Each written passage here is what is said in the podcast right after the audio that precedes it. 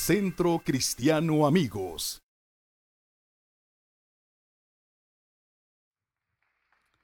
Bueno, mi nombre es Alex Hernández, vengo de la bella tierra de Colombia, de la tierra de Maluma, baby. Eh, y, y, bueno, para mí es un placer poder compartir con ustedes nuestro enganche para poder venir acá. Ha sido nuestro pastor Nachito y su amada esposa, Viquisita, que nos conocemos de manera virtual. Es una cosa bien particular. Llevamos dos años reuniéndonos a través de Zoom, con reunión de hombres. Y Nachito, bueno, yo imagínense, soy colombiano, así que ustedes me perdonarán el diminutivo, porque aquí le dicen es Nacho. Pero ya de cariño en Colombia, tenemos una costumbre muy particular en Colombia y es todo ponerle el hito. Entonces, aquí en, estuve eh, en estos días en Pachuca eh, compartiendo con varios pastores amigos también y conocí ahí personalmente a un amigo que se llama Héctor y mide 1,90 y ya se me quitaron las ganas de decirle Ticor porque lo vi muy grande ya. Pero es una bendición el poder compartir con ustedes. De profesión soy psicólogo, soy psicoterapeuta, me dedico a eso, soy profesional en este asunto, eh, atiendo pacientes. Varios pacientes los tengo en México, ¿sabe? Tengo pacientes en Australia, en México, de Ciudad de México, tengo varios pacientes que atiendo como terapeuta familiar. Y pues a esto también me dedico, a pastorear. Y ha sido un placer. Y el pastor Nacho ha organizado un evento de parejas con su iglesia donde nos ha invitado como conferencistas a compartir este fin de semana. Y pues ahí estaremos. De hecho, quiero compartirles algo. Y es que ah, yo tengo una carga en mi vida personal y es el ayudar a restaurar hogares y matrimonios. Pero lo que Dios puso en mi corazón de manera muy puntual es ayudar a restaurar los hogares y matrimonios pastorales, ministeriales, porque también, señoras y señores, eh, hay crisis dentro del hogar ministerial. Y lo que pasa en algunas cosas es que ellos callan, guardan silencio, y se nos enseñó de manera equivocada que entre más alto tú escales en el ministerio, más solo tienes que estar. Ese es el precio del ministerio, la soledad. Pero no es verdad, no es verdad. Y desafortunadamente esa soledad eh, y ese aislamiento de que nadie puede saber qué, pasa en nuestra vida personal o matrimonial, ha llevado a que muchos matrimonios colapsen, entren en adulterio o tengan crisis muy internas fuertes y, cuando, y les da mucho miedo a muchos pastores hablar de esta situación porque su misión o organización los puede sacar de, de su trabajo. Y como dirían acá, ¿no? Les quitan la chamba los dejan sin chamba. Entonces algunos simplemente los, les quitan el ministerio o los trasladan a otra ciudad creyendo que cambiar un ambiente simplemente va a ser eso. Así que el ministerio que hemos venido desarrollando por varios años junto con mi esposa es restaurar pastores en medio de una crisis matrimonial y ayudarles a ellos a reincorporarse, ya no desde la culpa, sino desde el amor y la restauración de casa del Padre, para que ellos puedan volver otra vez inclusive a ministrar en un altar, ya no desde el dolor, sino desde una experiencia superada. Eso es lo que Dios ha puesto en mi corazón, ayudar a restaurar a líderes ministeriales. Y venimos haciéndolo ya por varios años, donde inclusive ya misiones como asambleas de Dios, eh, misiones eh, cuadrangulares y otro tipo de misiones independientes y organizaciones grandes, saben que en Colombia hay un ministerio dedicado a restaurar pastores. Así que ya inclusive me llama, me dice, mira, es que tal pastor falló, tenemos esta situación, y pues no queremos despedirlo, queremos ayudarlo y él está dispuesto a hacerlo. Así que literalmente a eso me dedico, ayudar a levantar a los generales de Dios para volver a seguir dirigiendo el ejército de Cristo. Ahora quiero compartirles precisamente con esto, bueno, el pastor eh, Nachito me dijo, oye Alex, haz una claridad. Y yo pues espero no meter la pata, ¿no? Eso, di que, que, tú vienes obviamente de Colombia y que si dices algo feo, eh, es culpa de tu mamá que te educó mal. No sea que de pronto digas alguna palabrota y ellos digan, ¡Ah! dijo una palabrota. Es que me pasó en Venezuela. En Venezuela estaba dando una conferencia para pastores y hice un comentario jocoso y soltaron toda la risa y vi que se dispersaron y yo le dije, bueno, párenme en bolas, párenme en bolas. Y uno, y el apóstol que estaba ahí dijo, perdónenlo, perdónenlo, él es colombiano. Después me enteré que dije una palabrota, pero Pero espero que aquí para bolas no sea una palabrota, sino como présteme atención, ¿no? Pero dejámoslo en castellano general. Póngame atención. Muy bien. Hoy quiero compartir con ustedes cómo tener hogares sanos en medio de un mundo enfermo. Cómo tener un matrimonio, cómo tener un hogar sano en medio de un mundo enfermo, porque estamos en un mundo enfermo, señoras y señores. No solamente enfermo por temas de COVID, sino que también eh, tenemos un mundo enfermo con ansiedad, un mundo enfermo con depresión. Usted sabe que inclusive la OMS, la Organización Mundial de la Salud, ha decretado que luego del COVID hay una enfermedad global que hay que tratarla, tipo pandemia, y es altos niveles de ansiedad, depresión y estrés que quedaron como consecuencia del aislamiento y del acuartelamiento de muchas personas. Para algunas personas, de hecho, pandemia fue su peor temporada en cuanto a hogares que estuvieron muy tensos, en crisis. Pero yo quiero decirle a usted que para mí pandemia fue mi mejor temporada porque fue donde más me consultaron como terapeuta. Estoy a punto de acabar con mi esposa, ya no nos aguantamos más, así que de verdad, no paraba yo de atender a gente en terapia. Mi esposo me dice, ¿tú cómo haces para, para escucharle los problemas a todo el mundo? Le digo, pues porque me pagan. por hora. Por eso es que duro mucho tiempo sentado aquí. Así que yo quiero hoy hablarles acerca de eso, cómo tener un hogar sano en medio de un mundo enfermo. Y yo quiero que nos apoyemos en un texto bíblico donde está el, el texto bíblico es Lucas capítulo número 2, verso número 41.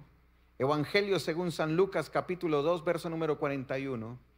Dice la escritura, iban sus padres todos los años a Jerusalén en la fiesta de la Pascua. Y cuando tuvo 12 años subieron a, Jerusalén conforme a la costumbre de la fiesta. Al regresar ellos, acabada la fiesta, se quedó el niño Jesús en Jerusalén. Y sin que lo supiesen, José y su madre, pensando que estaba entre la compañía, anduvieron camino de un día y le buscaban entre los parientes y los conocidos pero como no le hallaron, volvieron a Jerusalén buscándole. Y aconteció que tres días después le hallaron en el templo, sentado en medio de los doctores de la ley, oyéndoles y preguntándoles. Y todos los que le oían se maravillaban de su inteligencia y de sus respuestas. Cuando le vieron se sorprendieron. Y le dijo su madre, Hijo, ¿por qué nos has hecho así? He aquí, tu padre y yo te hemos estado buscando con angustia. Entonces se le dijo, ¿por qué me buscaban? ¿No sabían que en los negocios de mi padre me es necesario estar? Mas ellos no entendieron las palabras que les habló y descendió con ellos y volvió a Nazaret y estaba sujeto a ellos. Y su madre guardaba todas estas cosas en su corazón.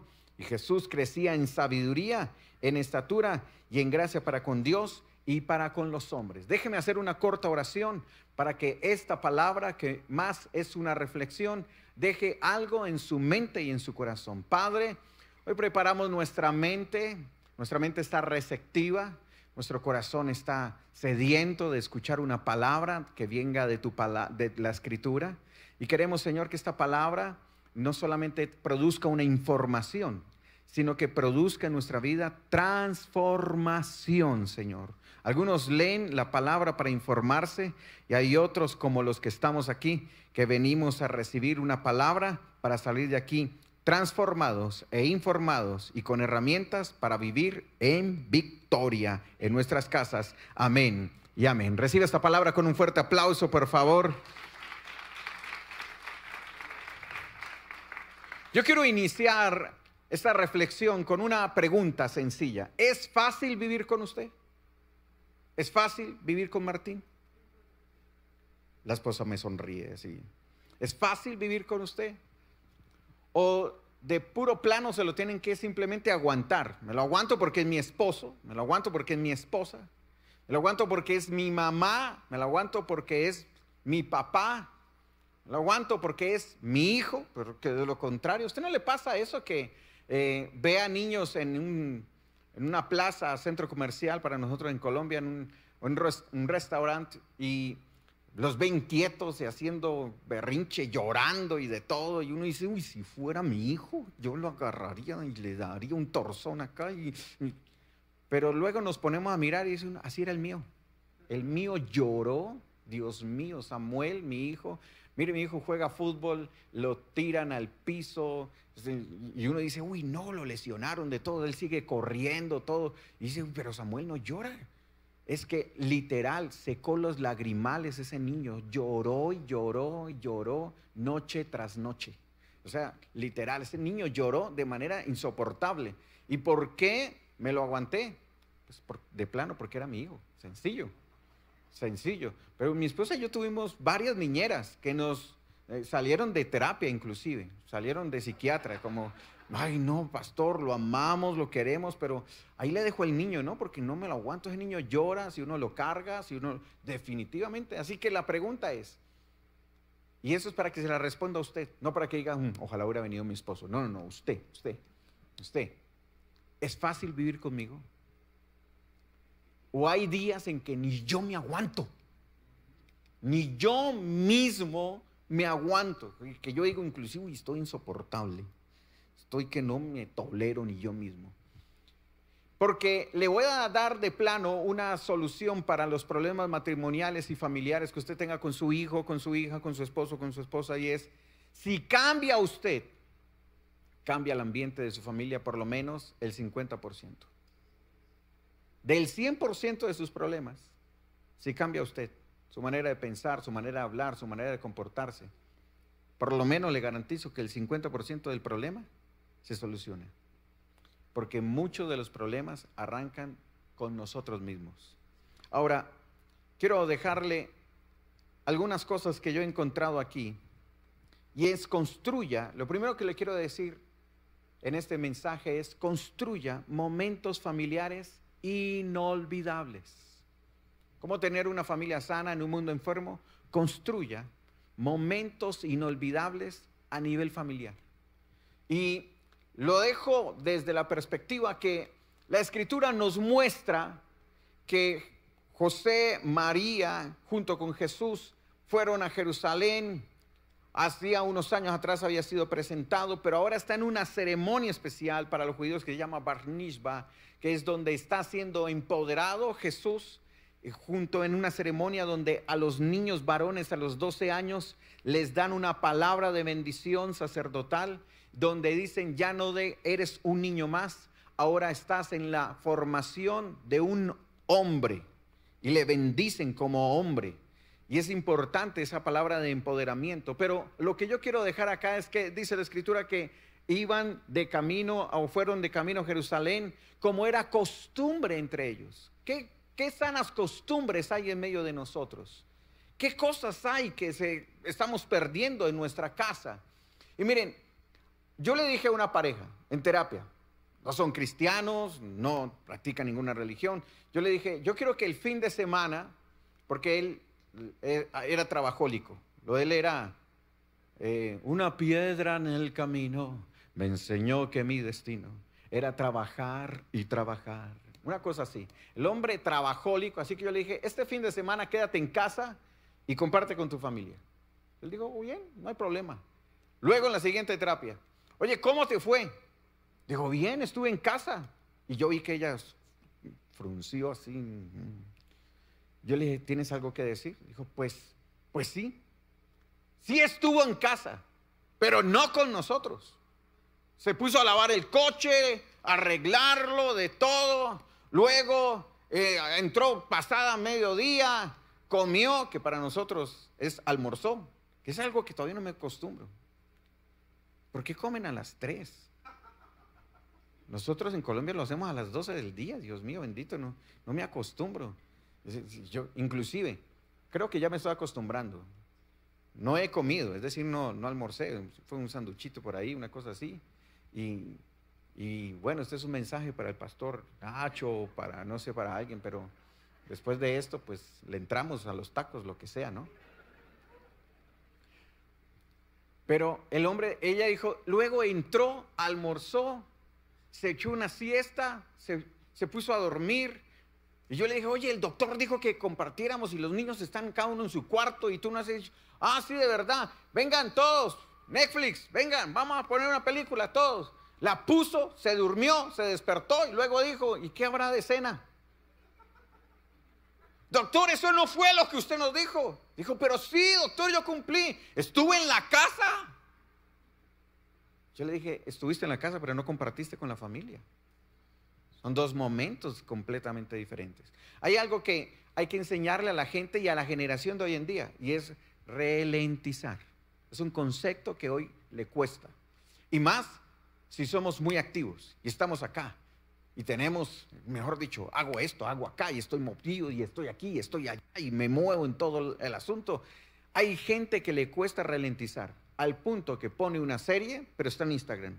Al punto que está almorzando, pero está en redes sociales. Al punto que estoy manejando, pero estoy hablando con nosotros. Estoy en un almuerzo familiar, estoy tomando la foto, estoy colarizando la foto, estoy editando la foto y diciéndole a toda la gente que estoy en familia mientras edito la foto que voy a subir buscando likes.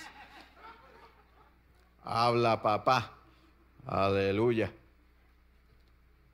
Nos cuesta ralentizar. ¿Qué ralentizar? Disfruta el momento. Voy a utilizar una palabra que dijo mi primo, perdón, el pastor. y, es, eh, ¿qué es felicidad? Para algunos, felicidad sería, bueno, vamos a ir a Orlando o para mí, vamos a ir a Cancún, vamos a ir a las playas de Cancún o, o a un lugar así espectacular. Felicidad es eso. Felicidad es en diciembre ir de vacaciones, así que eso va a ser una tremenda felicidad. Señoras y señores, felicidad no es una meta que uno se establece para llegar. Felicidad, que hace ocho días estoy aquí en México, felicidad es empacar tu equipaje y decir, pantaloneta, por si, pantaloneta para piscina, para alberca, por si Nacho nos lleva. Uno nunca sabe. Vamos a llevar este tipo de ropa y empacamos y de todo. Felicidad es agarrar tu maleta, aunque tengas que agarrar como nos tocó a nosotros, y es ir a las 3 de la mañana al aeropuerto, porque a esa hora salía, y yo vivo una hora del aeropuerto, así que salía a las 2 de la mañana hace 8 días para de mi casa. Felicidad es hacer la fila, pasar el ticket y que luego migración, como me pasó a mí, yo estaba asustado, porque uno ve Aeropuerto México. Ustedes ven Aeropuerto Colombia, pues nosotros vemos Aeropuerto México, oye. Y uno ve como agarra colombiano por acá. Y uno pasa todo asustado así, como, ay Dios mío, bendito. Y a mí me fue lo más de bien. Claro, con esta cara, pues obvio. Y, yo pasé aquí, como dicen ustedes, por la migra.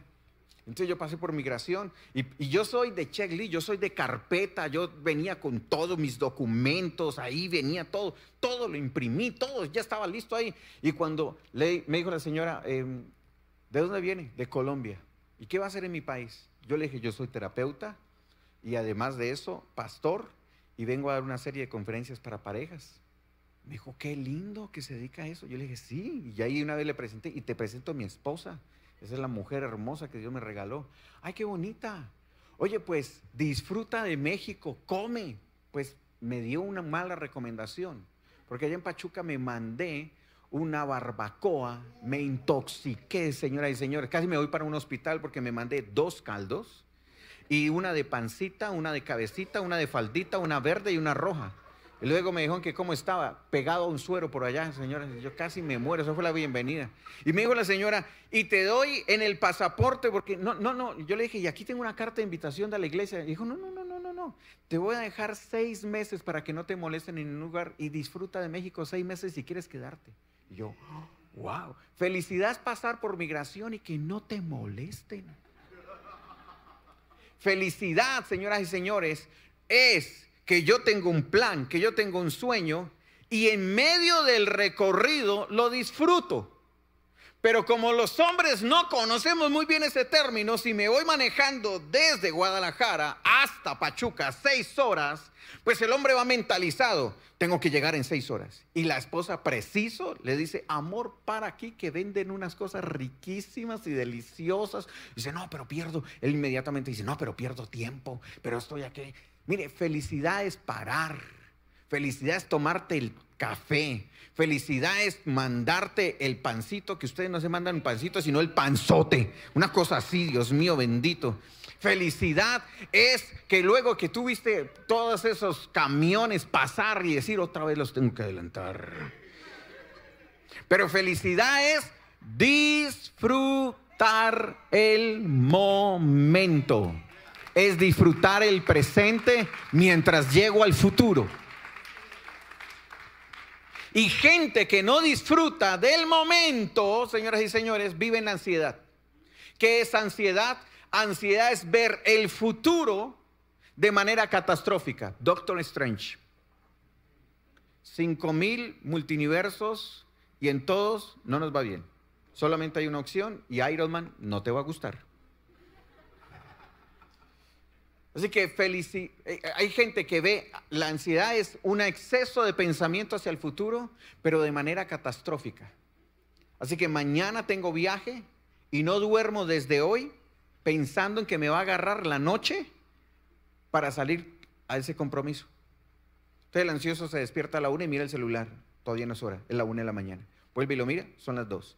Vuelve, lo mira, son las 3. Se levanta a las 4, se ducha, se organiza y todo, aunque es a las 7, pero dice, para que no me coja la tarde. El ansioso siempre piensa de manera negativa, hacia el futuro. El depresivo siempre piensa de manera dolorosa hacia el pasado. Así que está mirando todo el tiempo el pasado y lo ve con dolor. Él me mintió. Él me dijo que me amaba y no era verdad, no era verdad. Mentira, mentira. Una alabanza vieja.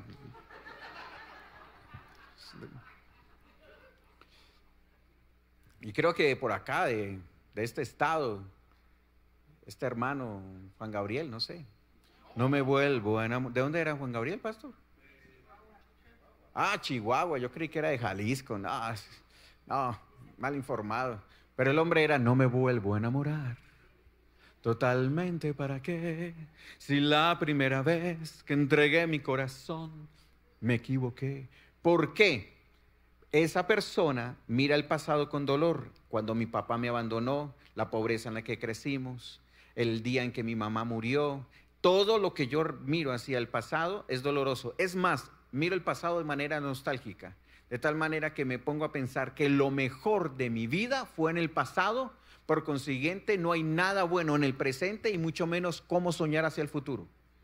Por consiguiente, la gente ansiosa o depresiva no disfruta en el presente por la sobrecarga emocional que genera eso que se llama estrés, ansiedad, más depresión, es estrés, que es una sobrecarga de cosas y gente que no disfruta del presente, pues miren, a usted y a mí Dios nos habla de muchas maneras. A mí Dios me habló un día en cine y me lo enseñó a través de Kung Fu Panda.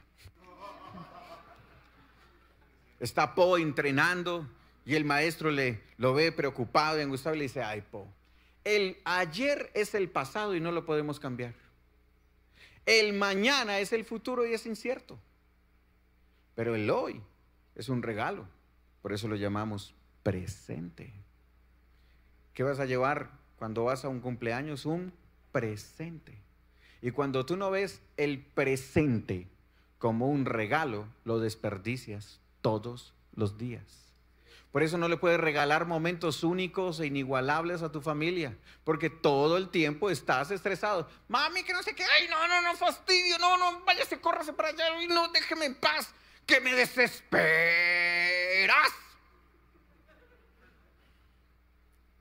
Y sale el niño como chihuahua regañado. ¿Por qué todo el tiempo estoy de mal genio? Estoy malhumorado. Es que una ira en el presente es un dolor no resuelto del pasado. Hoy se lo digo. Una ira en el presente es un dolor no resuelto del pasado.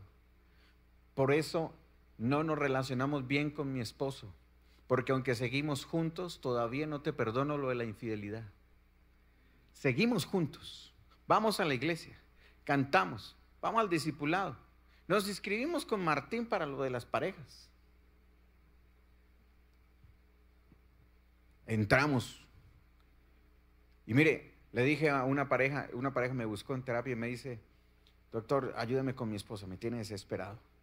Porque para uno de hombre, cuando viaja, pues su descanso es estar en casa. Estaba en casa y mi esposa llevaba más de cinco días de no estar en casa y era un día de descanso y ella me dice, amor, ¿por qué no salimos a comer, a cenar algo fuera, a las, una parte campestre, deliciosa que conozco? No, amor, ¿por qué mejor no nos quedamos y pedimos un domicilio? Yo quiero descansar y todo. Claro, como yo soy su esposa, pero a la otra, a esa sí la sacaba al restaurante, ¿no? Yo me acuerdo. Pero eso pasó hace dos años. Estamos hablando de dónde queremos comer hoy. Yo te dije que aquí en la casa, no, tranquilo, no vayamos a ninguna parte, que yo ya sé que usted, a mí me le da pena, conmigo le da pena salir a la calle, pero con la otra la exhibía de gancho y feliz por ahí, ¿no? Un dolor en el presente es un una crisis del pasado no resuelta. Estaban hablando de dónde ir a comer y resultaron discutiendo por una infidelidad. ¿Por qué? Porque no solté. ¿Cómo le voy a regalar momentos inolvidables a mis hijos del abrazo, del beso, de ir al paseo, de cuando fui a la alberca, de cuando los llevé a Cancún por primera vez y jugaron en el mar y disfrutaron y estuvimos armando el castillo en la arena y de todo? ¿Cómo le voy a dejar una huella emocional inolvidable, positiva a mi hijo si todo el tiempo vivía o en el pasado del dolor, o en la ansiedad del futuro, o en el estrés del presente? Y las tres cosas hay que soltarlas. Hay que soltarlas. El dolor, la angustia y la carga. Esas tres cosas hay que soltarlas, porque lo contrario no vas a dejar momentos inolvidables de manera positiva, sino que se van a acordar de todo el mal genio que siempre tenías, de toda la tristeza con la que siempre andabas. Y por eso hay mucha gente que viene a la iglesia y luego deserta. ¿Y sabes quiénes son los que desertan? Los hijos de muchos cristianos.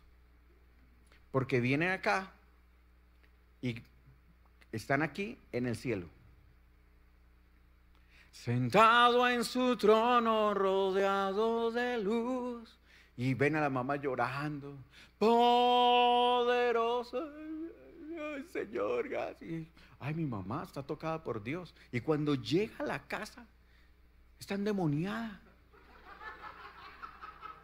Mira este desorden, pero mira esto, pero mira aquello. ¿Qué, ¿Qué pasó con la señora de las plumas de la iglesia? La desplumaron, ¿qué pasó? Entonces algunos dicen, oye, ¿por qué no volviste a la iglesia? No, mucha hipocresía. No, pero no, pero no te fijes en la hipocresía. Puesto los ojos en Jesús. No, pero es que yo vivo con la hipócrita. Mi mamá, mi papá. Tú no sabes lo horrible que es vivir en la casa con dos cristianos. Así que no les creo lo que cantan ni lo que viven. No me gusta. Y a mí me encanta que María y José están llevando a Jesús, como era costumbre, algo que era muy importante para ellos.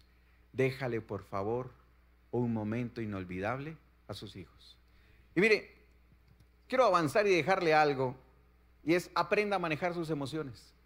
Y esta es una situación que se le llama inteligencia emocional, pero, pero yo quiero explicarles esto rápidamente, y es que eh, de, del Nazaret hacia Jerusalén, pues Jesús viajó con María porque todavía no se había hecho la ceremonia de transición donde Jesús era impartido de niño a hombre. Así que las mujeres viajaban con los niños y los hombres iban adelante. Sanas costumbres que se han perdido. No mentiras. y entonces viajaban en caravanas y los hombres iban adelante, las mujeres con los niños allí. Y luego Jesús ya hizo su ceremonia y le han dicho, ahora eres un mero, mero macho Jesús.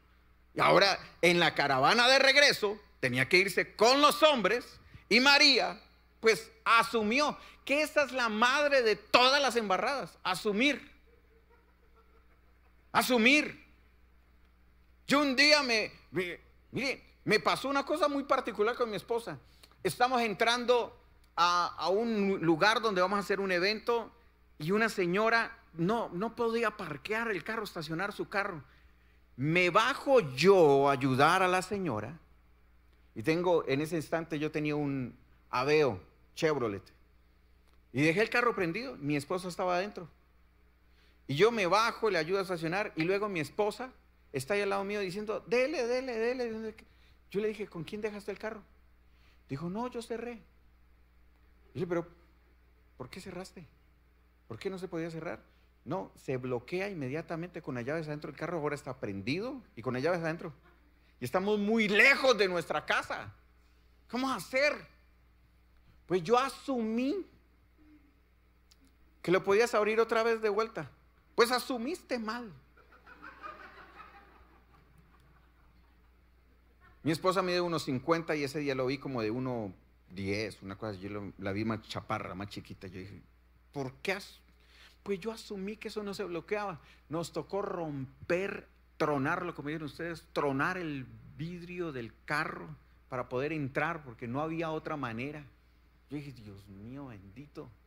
Y es ese uno de los grandes errores. Así que María asumió que Jesús iba con José.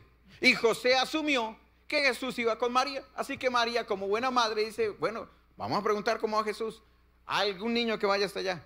Don José, ¿qué cómo está Jesús? Manda a decir doña María. Qué dato importante, mi mamá se llama María, mi padre se llama José. Yo no sé por qué no me llamo Jesús. Si hasta cara tengo, señores. Pues me falta pelo, pero cara tengo. Y José dice, no, Jesús no va conmigo.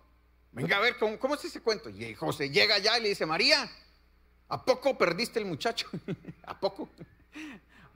Y Jesús, no fue Jesús va contigo, no, Jesús no va conmigo. Llevan un día de camino.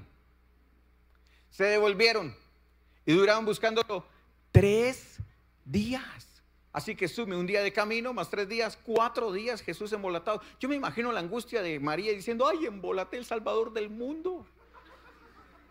¿Y ahora con qué cuento le salgo a Dios? Me lo encargó, dijo, eh, aquí te encargo el Salvador del mundo, embolatear. ¿Usted sabe cómo se sentirá uno culpable de haber embolatado el Salvador del mundo? Decir, ahora eché a perder el plan de salvación. Tres, cuatro días. Mire, yo no sé si a usted un día se le ha perdido el muchacho, el niño alguna vez y usted lo perdió de vista y si, algunos se le ha perdido por 10 minutos, 5 minutos, un rato y usted diciendo, ay Dios mío, yo que lo hice y comienza a llamar, Felipe. A, mí, a nosotros nos pasó una vez una cosa muy particular. Entramos a una plaza de mercado, o sea, un centro comercial, allá en Colombia le decimos así, el centro comercial, y en el centro comercial está el, supermercado para comprar víveres, y cuando entramos ahí nos dimos cuenta que había una guardería para niños, y había Disney, juegos Lego, de todo, y yo le dije, niños, ¿quieren quedarse acá? Y digo, sí, papá, pero no salen con nadie, solo con papá. Sí, señor. Y entramos, dejamos los niños allá, hicimos nuestro mercado, pagamos, luego nos fuimos, agarramos, nos subimos a un taxi. Y yo le dije a mi esposa, yo siento que algo se nos queda. Me acuerdo que traía algo en las manos cuando entramos aquí. ¡Los niños! Y el del taxi no lo podía creer. En serio, era un señor abuelo. ¿En serio le quedaron los niños? Y le sí, señor, se me quedaron los niños en el centro comercial. Y este viera cómo me regañaba ese señor. Pero ¿para qué se ponen a traer niños al mundo si no hacen padres responsables? Esta generación de muchachos que les pasa. Y estábamos muy muchachos nosotros. Tenía pelo, con eso le digo todo. Entonces, yo, estaba angustiado, había un tráfico en Bogotá horrible y yo no sabía si bajarme corriendo, llegar más rápido y nosotros, y yo llegué corriendo, yo me imaginé lo peor, no, se lo llevaron, alguien lo reclamó, en nombre mío, de todo. Y cuando yo entré corriendo de ese centro comercial y entré a la zona de guardería, los niños ahí armando un lego y todo, yo me saqué las lágrimas y dije, niños, ya es hora de irnos, ya nos vamos, ya vamos para la casa. Y cuando entré con mi esposa llorando en el carro, y cuando entré con los niños, el taxista otra vez, yo no puedo creer que de verdad se les haya quedado a los niños. Mis hijos ya grandes, ahora yo tengo una niña de 22, un campeón de 20, son tan lindos como la mamá, tan inteligentes como el papá, y si tienen algo feo es culpa de mi suegra, pero lo demás bien. Pero ya de grande les contamos la historia y ellos decían, no puedo creer que ustedes nos hayan dejado, de verdad se nos... Y yo le dije, ¿en serio? De nuestra historia se inspiraron para mi pobre angelito 1 y 2, una cosa así. Pero yo quiero terminar diciéndole algo. Y, y es lo siguiente. Si María fuera de Guadalajara, si María fuera mexicana, ¿cómo hubiera reaccionado? Jesús, muy lindo, ¿no? Cuatro días buscándolo. Y usted aquí hablando con los sacerdotes y ahí, impartiendo sabiduría, muy lindo, ¿no? Venga para acá. Ven, se quita el cinturón. Venga para acá y Jesús, no mami, venga que no es para eso. Y de esas mamás que te dan golpes y van deletreando, usted, ¿por qué se me perdió cuatro días? Muy lindo por ahí andando solo. Es mamás que deletreaban con uno ahí, ¿no? Pero mire, a mí me encanta algo y es ver la reacción de María. Hijo, ¿por qué nos has hecho esto? Tu padre y yo estamos en angustia. Mamá, pero ¿por qué me están buscando? Ustedes saben que en los negocios de mi padre me es necesario estar. Y esto es, te voy a dejar un paréntesis aquí. Si se te pierde algo, ve a buscarlo donde lo dejaste. Porque lo buscaron en todo lado. Menos en el templo. Y si pierdes tu primer amor con Dios, ve a donde lo dejaste. Y si algo pasó en tu relación matrimonial, vuelve al inicio.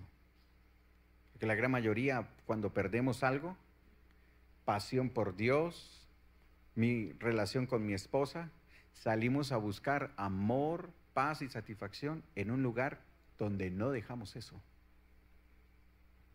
Y cierro el paréntesis, porque es muy importante el cómo yo reacciono. Inteligencia emocional, señoras y señores, es algo muy sencillo de explicar, pero muy difícil de poner en práctica. Inteligencia emocional es yo decido cómo reacciono. No es usted me sacó el mal genio. No es usted me sacó la piedra. Usted me puso mala onda. Yo venía del culto, yo escuché a un pastor, lo más de lindo y bonito de Colombia, y ahora que llego acá y encuentro todo este desorden, ustedes me sacaron el mal genio. No, ustedes, el tráfico aquí hacia el centro puede estar colapsado, pero yo determino qué hacer con eso. Si agarrar a todo mundo y hacerle sonar la bocina para que se mueva y estar dándole puños al timón para que se mueva y gritándole el de allá, pero no te metas ahí que no, que no, así no, sin direccionales, no, pues yo te echo el carro y una cosa así. Yo discuto con todo mundo o escucho música, un podcast, la predicación de mi pastor en la iglesia,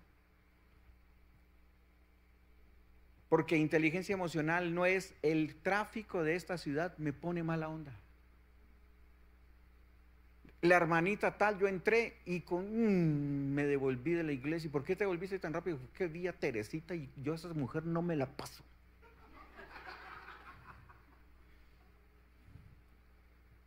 Se me va el Espíritu Santo.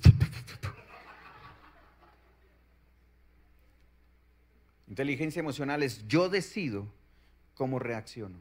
Mire, le voy a dejar una frase. Recuerda que la vida es una comedia para aquellos que lo piensan y una tragedia para aquellos que la sienten. Si tú sabes pensar y racionalizar tus emociones, dejarás de ver tu vida como una tragedia o como algo muy difícil de hacer. Y esto me lleva a mi último mensaje, porque quiero terminar. Y cuando un pastor en Colombia dice que quiere terminar, le faltan 10 minutos.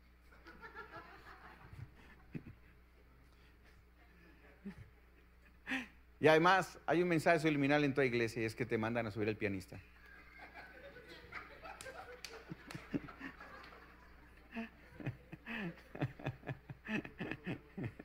Pero miren, yo quiero terminar diciéndote algo. aprende a perdonar. Es el tercer punto allí. Aprende a perdonar. Vuelve a casa. Pero vuelve a casa, vuelve otra vez a casa con un corazón sano. Sale esta noche de regreso a casa, luego de estar en casa de Dios, pero con un corazón sano. Vuelvan a caminar juntos, porque qué horrible es caminar de regreso a casa, pero sin hablarnos porque me hiciste perder en angustia cuatro días, Jesús. Pero mamá, yo te pedí perdón. No, quiero hablarte. Chamaco este. Y José, de mal genio. María, ¿cómo es que echas a perder a Jesús? ¿Cómo que no lo cuidas? Esa es la labor tuya, te lo encargó hasta el Espíritu Santo.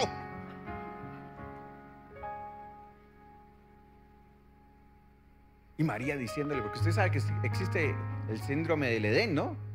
El síndrome de Edén es a quién le repartimos la culpa, ¿no? Dios le habla a Adán y le dice, Adán, ¿dónde estás? ¿Dónde estás que no te veo? Y Adán le dice, aquí detrás de este arbusto que estamos desnudos y nos da una pena. A mí me encanta que Dios, sabiéndolo todo, él vio todo.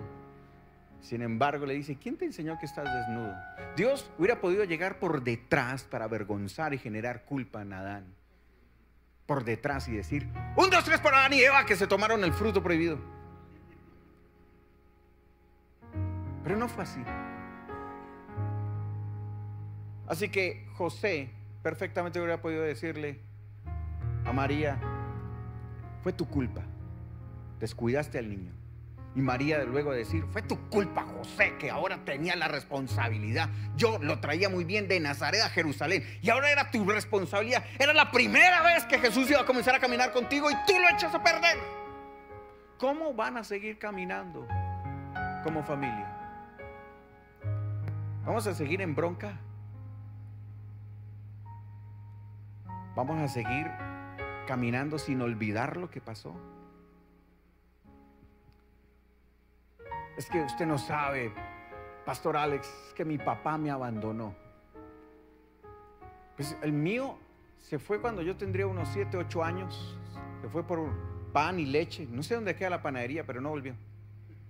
Ojalá esté en México y haya montado pan bimbo, una cosa así. Y entonces yo decirle a mi esposa, oye amor, mira, o ni siquiera amor. Yasmín, la, verdad es que a mí me cuesta ser afectivo. Eso de dar abrazos y besos y celebrarte el cumpleaños y, y caminar de la mano, eso no es lo mío porque yo no tuve un papá y mi mamá trabajaba mucho, ella fue empleada doméstica e inclusive trabajaba como interna y la que me crió fue mi abuela. Y mi abuela era bajo la ley, mi, mi, abuela conoció el Evangelio en una iglesia tradicional, súper conservadora, y eh, mejor dicho, todo era bajo la ley. Así que yo no conozco ni el Dios de amor, ni en la casa nos celebrábamos el cumpleaños, ni en la casa era el, beso, ni el aniversario. Así que a mí no me vengas con el tema de los abrazos y los besos y ese tipo de cosas. Y en la casa nunca nos pedimos perdón. Simplemente duramos discutiendo un día, dos días, tres días. Y después cuando nos queríamos contentar le decía, ¿quiero un tintico? Y volvíamos a hablar. Una cosa es la cultura familiar y otra cosa es la cultura del reino en tu familia. Así que hay muchas familias que siguen caminando con bronca de regreso a casa. ¿Cómo quieres regresar a casa? ¿Cómo quieres caminar a casa? Porque yo podría caminar en la vida con la bronca del pasado de un padre que me abandonó. Pero solo tuve una novia y es que Martín con esta cara no podido tener hartas. Y la única que me dijo que sí, no la he soltado. Y nos conocemos desde los ocho años. Ahora, hablando de coros de Navidad, pastor, todos los niños en la iglesia hicieron un coro y éramos así por escaloncitos. Y yo era uno de los más pequeños y mi esposa la pusieron un escaloncito. Yo tengo la foto donde ella me está mirando desde arriba a mí. Así que desde los ocho años ella me echó el ojo a mí. Es una cosa así. Pero yo quiero terminar diciéndote esto. Yo podría tener la excusa perfecta para decir que los dolores de mi pasado me impiden caminar bien con ella. Porque Él me mintió. Él me dijo que me amaba y no era verdad. Pero solo tuve una novia. Acabamos de celebrar hace 20 días en República Dominicana nuestro aniversario número 24. Para mis hijos, Catherine y Samuel. Ellos cumplían años hace poco. Yo sé que ustedes me ven muy pelado, no pelón, sino pelado. Pero tengo 46 años. Y el regalo que me dio mi hija venía con una nota que decía, Eres mi superhéroe sin capa. El hombre que más admiro. Mi primer amor. Y el día en que me case, quisiera encontrar un hombre que me trate como tú tratas a mi mamá.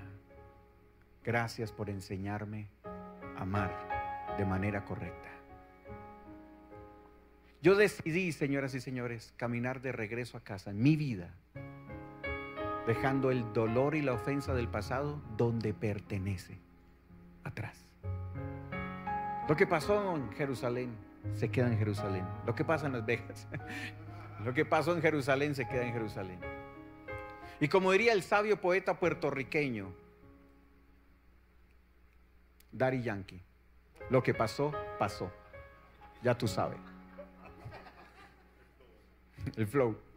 Así que yo quiero dejarle un pequeño decálogo. El decálogo de mi familia. Y quiero compartírselo hoy a usted. Y es, en esta casa, en esta familia, nos expresamos amor los unos a los otros. En esta casa resolvemos los problemas juntos. Y lo digo porque José no dijo, usted embolató a María, o María no le dijo a José, usted embolató a Jesús, vaya a Jerusalén y lo espero acá. Fueron juntos. En esta casa resolvemos los problemas juntos. En esta casa impulsamos los sueños de los unos hacia los otros. En esta casa perdonamos la ofensa y seguimos caminando juntos. En esta casa nos buscamos hasta encontrarnos. En esta casa delegamos funciones, pero nunca soltamos nuestra responsabilidad. En esta casa somos íntegros y coherentes entre lo que predicamos y hacemos. En esta casa no nos gritamos. En esta casa hacemos de nuestro viaje algo apasionante, divertido y feliz. ¿Qué tal si hoy usted y yo hacemos una corta oración. Yo quiero, desde que te vi, dejarte una palabra a ti. No sé cómo te llamas, pero es la primera vez que yo te veo. ¿Cómo te llamas? Alejandro, mucho gusto, Alexander. Lo mismo, en griego y en latín. ¿Si sabes qué significa tu nombre? Bueno, viene de Alejandro Magno.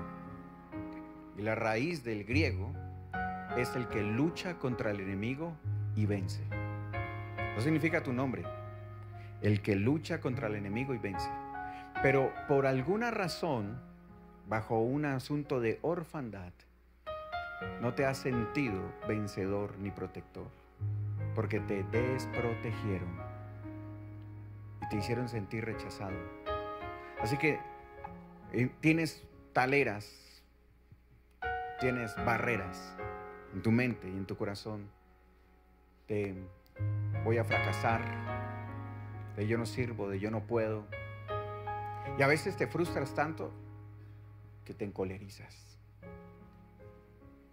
Te llenas de rabia y de dolor. Y vuelvo otra vez a decirte, un dolor constante en el presente es un asunto del pasado que no he resuelto. Y te voy a dar una definición que yo tengo de pasado, Alejo. Y del, perdón. Y perdón para mí es ir al pasado y volver con un paz y salvo. Necesitas ese paz y salvo. Y aunque un hombre te haya fallado, yo como padre nunca te he fallado. Jamás. Las bendiciones que te he dado, las puertas que has cruzado, no es por causa de tu mamá ni de tu familia, es porque yo he puesto gracia en ti. Ojalá me vieras como yo te veo, porque yo te veo con amor, dice Dios, y como mi hijo. Y digo que ojalá vea, me vieras como yo te veo, porque yo quiero que tú me veas como un padre, dice Dios. Tú me ves como el jefe, como el todopoderoso o como el Dios de mi mamá. Y yo quiero que tú me veas como tu papá. Y Dios movió a alguien. Casi no llego hoy acá. Estuve desde las 11 de la mañana esperando que mi vuelo saliera. Y lo cancelaron tres veces hasta que por fin nos dieron salida. ¿Sabes por qué Dios me permitió llegar desde Colombia y luego desde México, Ciudad de México acá? Dios me movió miles de kilómetros para estar esta noche aquí para decirte, te amo. El vuelo casi no sale, pero todo se despejó solamente para darte un mensaje. Te amo, como no te imaginas que te amo. Ante mis ojos, eres un regalo del cielo, pero tú te has sentido todo el tiempo como un problema, como un problema. Yo voy a pedirle el favor al pastor, si vienes acá como padre de la casa y le regalas, Alejo, ¿me puedes colocarte de pie? Déjame regalarte un abrazo a través de tu pastor. Qué lindo es volver a casa todos juntos, todos juntos, todos juntos. Yo quiero hoy que, que aprendamos la importancia del perdón. No sé, mi paz, si te acuerdas, yo tengo, tengo un problema y es que todo lo abrevio, así que mi paz mi paz. ¿Te acuerdas de Mefiboset, el hijo de Saúl, el nieto de Saúl? Que cuando David fue coronado rey, le llegó la noticia de que ahora iban a matar a Raimundo y todo el mundo y salieron corriendo y la empleada doméstica, la que lo cuidaba, salió corriendo y lo dejó caer por error y luego quedó de los pies lisiado, tullido y se fue a vivir a lo de Bar, que significa la tierra del olvido. Bueno, cuento esta historia porque para ti, papá, ven, mírame. Alguien te dejó de caer. Alguien te dejó caer. Y no me refiero a que alguien salió corriendo contigo y te dejó caer, sino alguien que tenía que cuidarte, te dejó caer en el sentido que no te protegió, no te dio la seguridad. Y por eso tienes constantemente temores, inseguridades, complejos, dudas. Dudas mucho. Y ves el futuro con mucha ansiedad. ¿Y sabes por qué ves el futuro con mucha ansiedad? Porque te cuesta ver a Dios en ese futuro. Pero vengo a dejarte una palabra de Jeremías 29:11. Vengo a decirte que Dios estuvo en el futuro tuyo. Y viene a decirte hoy, Jeremías 29:11. ¿Cómo te llamas? Jonathan. Gusto, Alex. Vengo a decirte esto de parte de Dios. Jeremías 29:11. Porque yo conozco los planes, los sueños que tú tienes. Yo los conozco. Sé cuáles son. Y esos planes, esos sueños, Jeremías 29:11, anótalo porque va a ser tu texto bíblico, columna vertebral para hacer muchos sueños.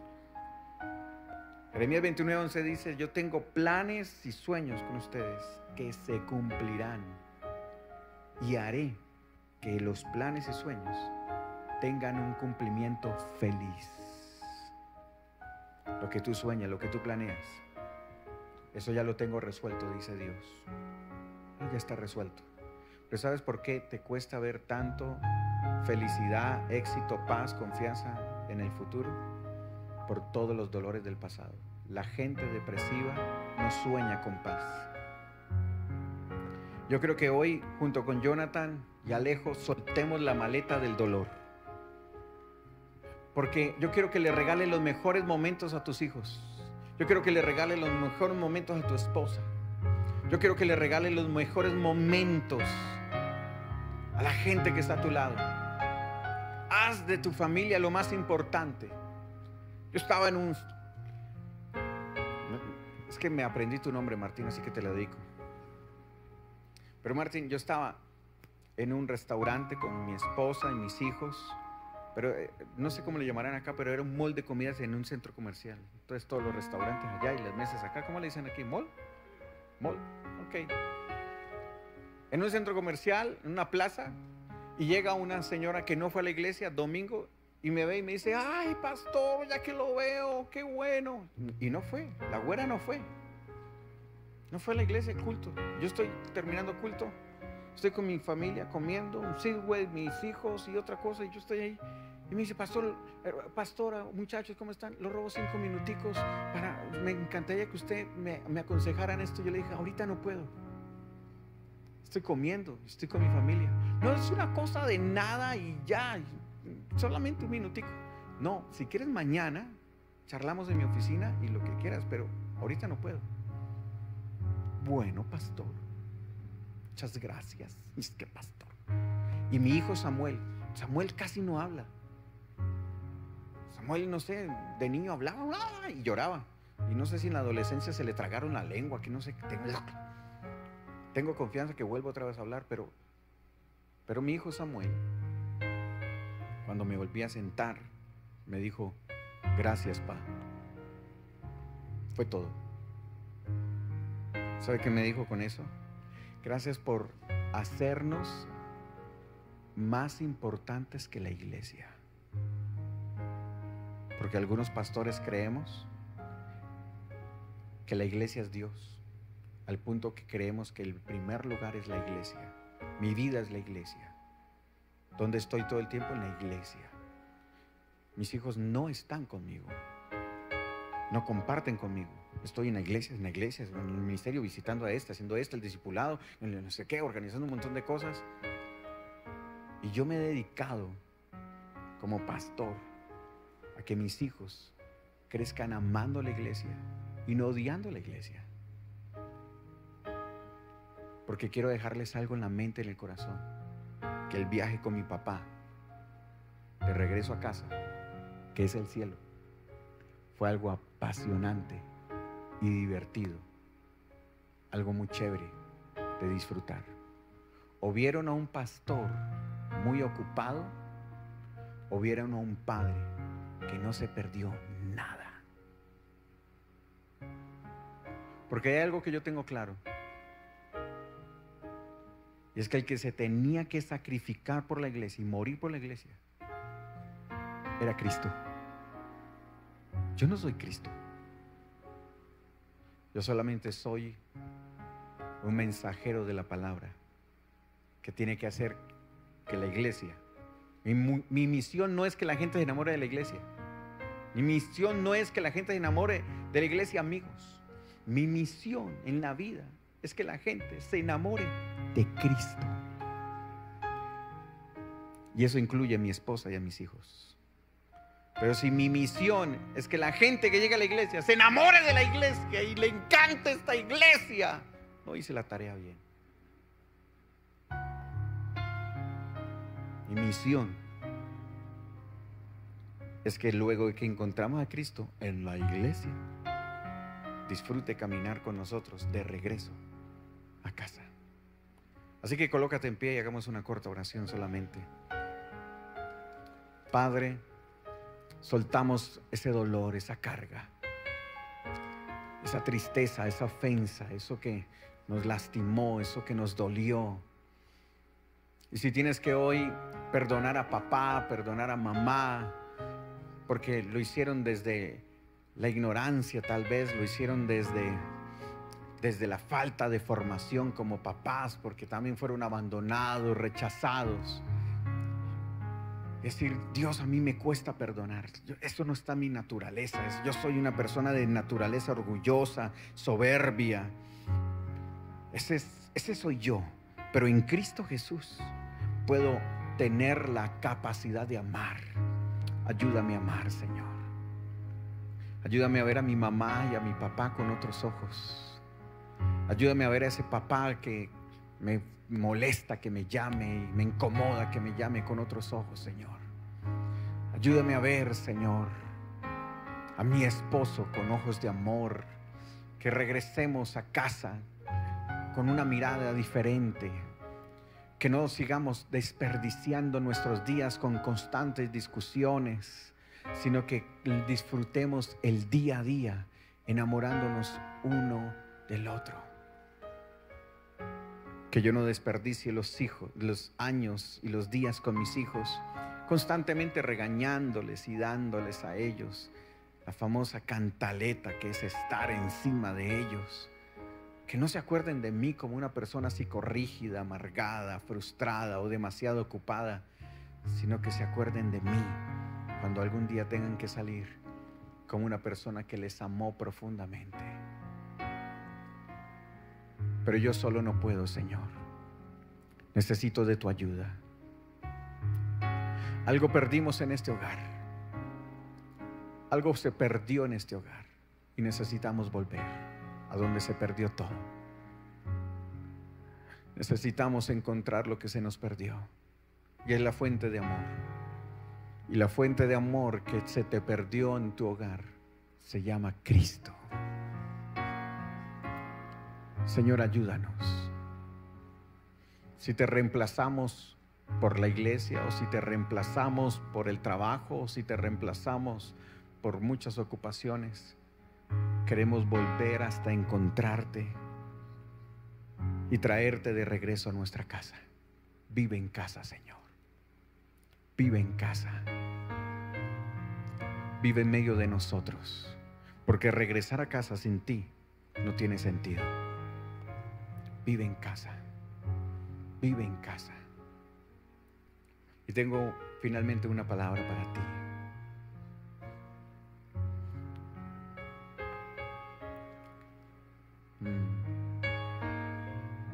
Solo aquel que ha sido herido profundamente y luego ha sido sano podrá ayudar a sanar profundamente a otras personas.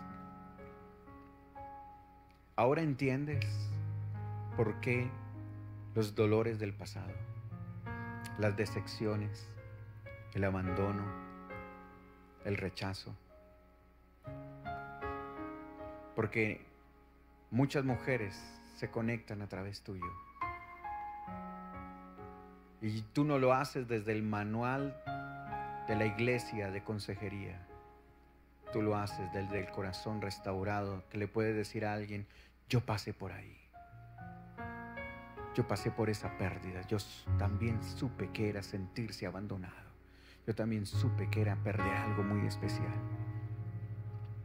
Y así como Él me encontró, y así como luego caminamos juntos con mi hogar, mi familia, quiero compartirte ese amor. Todo eso. No es que Dios te puso a pasar por eso, es que Dios recogió cada experiencia y la convirtió en una gran lección de vida. Yo quiero terminar diciéndoles a ustedes, hermosa iglesia, que desde que entré y pisé este lugar, tengo una, unas sensación espectacular. Y es que esta iglesia está haciendo una transición. Está haciendo una transición. Pastor, no sé si varias veces o esta es la primera vez que te ponen a organizar la marcha para Jesús. No sé si esta es la primera vez. Pero Dios me habla acerca de que te va a poner a ti en este lugar, en la iglesia y a ustedes como iglesia, como una punta de lanza. Y algo me habla Dios acerca de que ustedes son una iglesia muy familiar. Y yo veo muchas familias entrando aquí. Pero ustedes van a ser un modelo dentro de la ciudad, en el estado, de cómo funcionar y operar como iglesia sin perder familiaridad. Muchas familias rotas llegarán acá para ser restauradas. Este será conocido en Guadalajara y en todo el estado como un centro de restauración familiar. Hogares rotos llegarán aquí para ser restaurados. Empresarios quebrados llegarán aquí para ser empoderados y lanzados a un mundo de comercio con mentalidad de reino y de conquista. Gente aquí con ataduras llegará para ser libre. Gente depresiva vendrá aquí y percibirá el gozo y la paz que se mueve en casa. Así que yo quiero hoy darles a ustedes como iglesia la bienvenida a la nueva temporada de esta casa ministerial, donde ustedes se convierten en cabeza y se vuelven en un referente en esta ciudad para que muchas familias caminen de regreso a casa en paz y en bendición. Bienvenidos a su nueva temporada y denle un fuerte aplauso al Señor por eso. Mi paz, gracias por el voto de confianza. Dios te bendiga.